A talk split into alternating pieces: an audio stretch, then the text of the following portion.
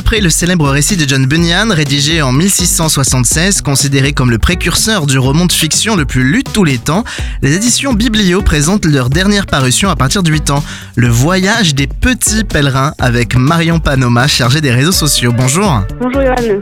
Écrit par Hélène L. Taylor et illustré par Joe Stumpfin, il s'agit avant tout d'un bel album relié qui plonge le lecteur dans l'univers de l'histoire, hein, c'est ça? C'est exactement ça, oui. Donc euh, c'est vraiment pour reprendre euh, l'histoire euh, originale donc, du, voyage du pèlerin, donc du voyage de, de chrétien.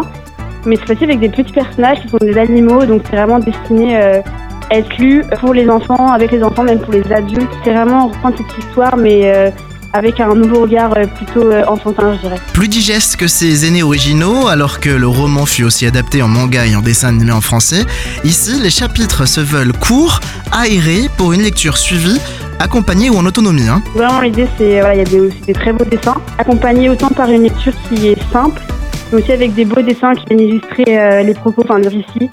Donc euh, non, c'est vraiment euh, c'est un très très beau livre. On est très content de d'avoir pu l'éditer chez Biblio. Résolument attachant, Petit Chrétien expérimente finalement le panel des émotions que peuvent vivre les jeunes vies jusqu'aux plus matures, mettant un point d'honneur à clôturer chaque chapitre avec une note d'espoir. Euh, ça devrait finalement être ça, vivre en tant que chrétien, littéralement Petit Christ?